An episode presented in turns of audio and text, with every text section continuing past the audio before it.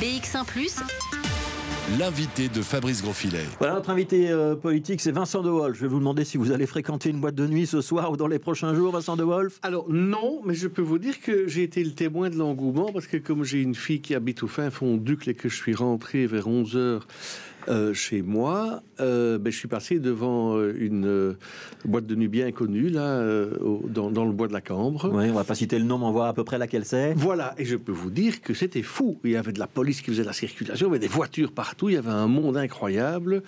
donc je pense que les gens faisaient déjà la file à 11 heures pour pouvoir, à minuit, puisque en fait la mesure c'est minuit 1er octobre. Ouais. Alors, justement, on est le 1er octobre, on avait envisagé un Covid Safe Ticket étendu d'application euh, sur l'ensemble du territoire de la région bruxelloise euh, à partir de cette date-là. Ce ne sera pas le 1er octobre, euh, ce sera plutôt le 15 octobre hein, en ce qui concerne l'application du Covid Safety Ticket dans les lieux culturels, dans les salles de sport et dans le secteur des restaurants et des cafés. Est-ce que c'est compliqué pour vous à gérer vous qui êtes bourgmestre, qui avez l'autorité sur la police, qui avez un certain nombre de commerçants et d'institutions culturelles dans vos interlocuteurs, est-ce que c'est compliqué à gérer quand on change comme ça une date? Mais oui, donc moi je, me suis manifesté d'ailleurs en disant que c'était pas sérieux. Enfin, mettez-vous à notre place. J'ai l'arrêté ici de, du, ministre-président qui a été communiqué par mail sur mon mail bourgmestre à 22h35 euh, hier, avec une application. Sur ce qui allait se passer aujourd'hui Oui, oui, sur ce qui se passait à minuit c'est quand même pas sérieux. Enfin, même si c'est la reconduction des mesures précédentes, euh, vous les connaissez a priori. Pas, vraiment. Hein, je veux dire, quand on lit l'arrêté, il y a quand même des choses euh, euh, qui sont nouvelles. Il y a un mixte, on reprend des, éléments du fédéral, etc.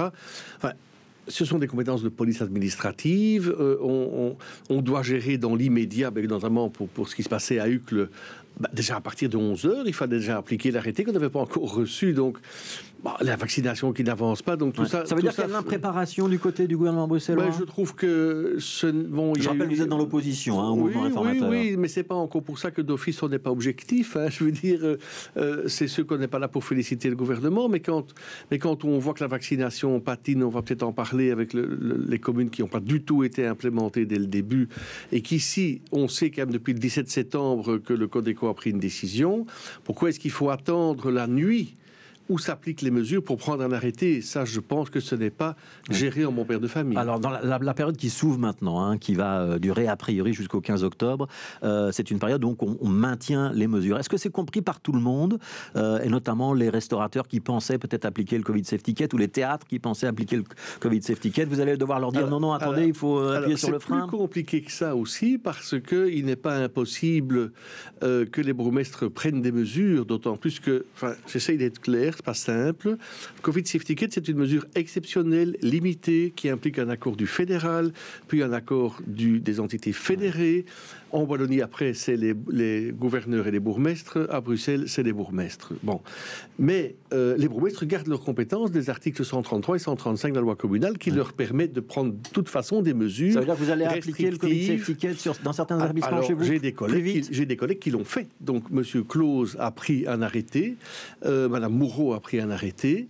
Euh, moi, j'y réfléchis parce que je pense que ça va ajouter à la confusion et à l'incompréhension euh, des citoyens, mais on est dans cette situation-là. Ce n'est bon. Qui, vous sollicite pour euh, l'appliquer plus vite C'est plutôt des théâtres ou c'est plutôt des restaurants et des moi, cafés? Moi, j'ai eu des demandes du 210, par exemple. le théâtre 210, l'atelier 210. L'atelier 210 déjà début début septembre, qui voulait l'implémenter volontairement. J'ai dit OK, je vous soutiens parce que le but était. moi, ce qui m'intéresse, c'est la santé publique des gens.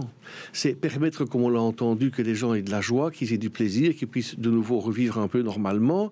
Mais j'ai moi-même été contaminé il y a quelques jours, je sors de ma quarantaine, j'avais fait les deux, les deux vaccins bien sûr. le risque zéro n'existe pas. Et j'étais très surpris mm. d'attraper le variant Delta et d'être très impacté, très très impacté pendant plusieurs jours. Donc mon message est aussi de dire quand j'entends que dans les discothèques on peut se reprendre dans les bras, qu'on peut s'embrasser, qu'on peut chanter. On n'est pas obligé de s'embrasser. Euh, non, mais enfin voilà, je, vous laisse vos propos. Quand je vois les, les, les images des stades de football où euh, on est à 20 ou 40 000. Et vous appelez à la prudence. Ah, moi, je dis attention, restez prudent, parce que même vacciné, vous êtes toujours contaminable et contaminant. Et, quand on l'attrape, bon, on n'a pas de problème pulmonaire quand tout va bien, mais ça reste très sévère. Ouais. Euh, je reviens sur ce Covid Safety Kit. Donc, il y a cette période un petit peu transitoire, mhm. euh, avec donc, euh, a priori, pas d'application, sauf exception. Et puis, il y aura, au 15 octobre, on va basculer dans un, nouveau règlement. Vous êtes prêt à, ce basculement ou il y a encore beaucoup de, zones d'ombre?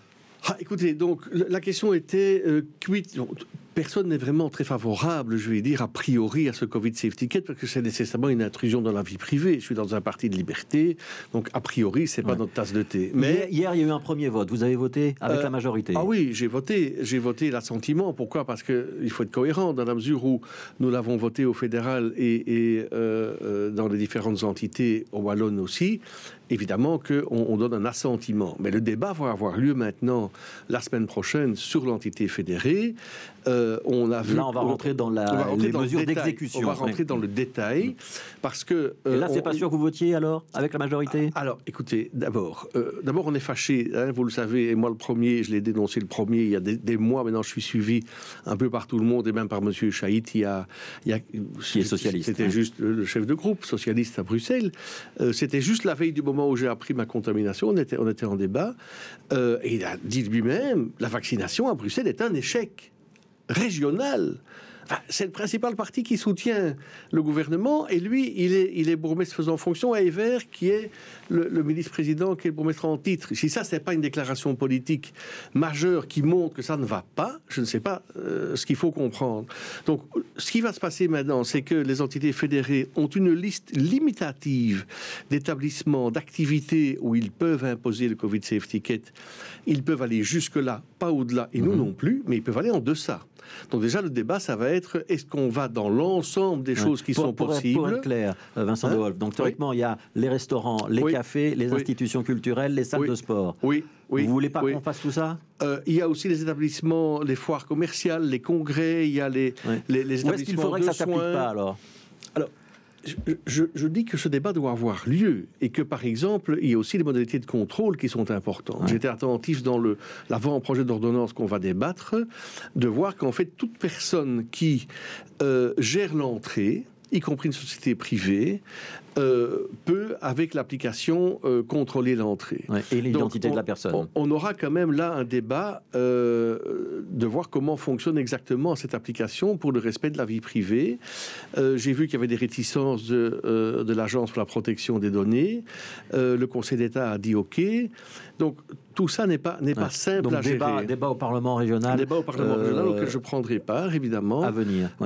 et ce qui est particulier, c'est que je le dis, les bourgmestres ont encore de toute façon leurs compétences de police administrative générale, parce qu'ils doivent, de par la loi, garantir la santé publique et lutter contre les épidémies, indépendamment du Covid safety. Ça veut dire qu'il pourrait y avoir euh, le bourgmestre pourrait interdire une, modulation par commune. Le, le bourgmestre mm. pourrait interdire une activité. Évidemment, il doit être proportionnel, il doit être motivé, il doit expliquer pourquoi, mais il peut toujours le faire indépendamment du Covid safety kit. Voilà. Alors on vient de parler du Covid safety kit. Il nous reste deux minutes. Je voudrais qu'on aborde deux autres thèmes très rapidement, Vincent De Wolf. D'abord, le plan taxi de Rudy Vervoort.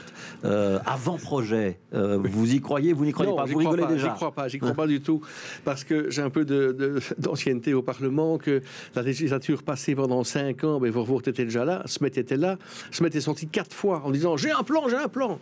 Et puis chaque fois, euh, un parlementaire de, la, de, la, majorité socialiste bloquait le plan et jamais ce plan n'est sorti. Même chose maintenant, on est déjà après deux ans d'installation, il n'y a toujours pas de solution. Je rappelle que la législation date de 95, il y a 26 ans, c'était avant les plateformes, avant l'électronique, avant les smartphones. On n'a rien mis à jour. On a besoin d'un plan quand même, non? On a besoin d'un plan, mais, mais, mais, oui. Et donc ce plan aurait dû exister depuis 5, 6, 7 ans, aurait dû exister depuis 2 ans, depuis un an. Aujourd'hui, la situation est chaotique. et sur le fond, quand Rudy Vervoort veut réserver les couloirs de bus, euh, le maraudage, les stations, taxi officiel, quand il dit euh, il faut un numerus clausus euh, et il faut un encadrement du prix pour le secteur des plateformes, il a raison ou pas? Alors, moi j'ai toujours défendu l'idée que euh, la licence devait être attribuée aux chauffeurs, qu'il fallait plus de numerus clausus, qu'il fallait lutter contre le travail au noir par le système justement de la licence pour le chauffeur. L'intérêt de la plateforme numérique, c'est la flexibilité, c'est la souplesse, euh, et c'est aussi, il faut prendre une législation qui, qui rend tout ça comparable au niveau social, au niveau taxation, etc. Donc nous, on est, comme, comme ça se passe à, Paris, comme ça se passe à Londres, pour une ouverture du secteur avec une inclusion euh, euh, des, des taxis Donc il faut existants. Plus, plus, de place pour les plateformes que ce que prévoit Rudy Vervoort. Il faut une organisation euh, euh, législative honnête et correcte pour les plateformes. Mais il ne faut pas discriminer les uns par rapport aux autres et par exemple favoriser le secteur existant, ça me paraît difficile. Alors une dernière question, euh, les Européens, les étrangers qui habitent à Etterbeek, il y en a beaucoup, ils ont le droit de participer à la vie communale ou pas? Oui, donc on vient d'inventer sur Etterbeek euh, une plateforme qui s'appelle, euh, un conseil qui s'appelle Inetterbeek, qui concerne 48% des habitants d'Etterbeek. On se voit tous les mois, on a un bureau qui se voit tous les 15 jours, on va organiser toute une série d'activités à leur demande, des rencontres avec les services, des activités culinaires, des exposés sur l'institutionnel, de façon à ce que toutes ces personnes soient intégrées. Vous l'avez lancé, il y a déjà un bon retour? Alors, on a eu, euh, écoutez, on l'a lancé en juin, on a eu plus de 600 personnes qui ont dit oui, on a constitué le conseil consultatif, on vient de désigner les présidents, ils sont très très enthousiastes. Ils vont donc participer à la Ils vont participer, je pense que c'est très important. Un jour, vous serez en faveur du fait qu'on leur accorde le droit de vote, par exemple aux élections régionales? Ah, mais moi j'avais déposé une proposition en ce sens avec Monsieur de Clipel, donc euh, oui, tout à fait. Merci beaucoup, Vincent de Wolf. Merci d'avoir été avec nous, donc euh, euh, député bruxellois pour le moment réformateur et bourgmestre d'Etterbeek.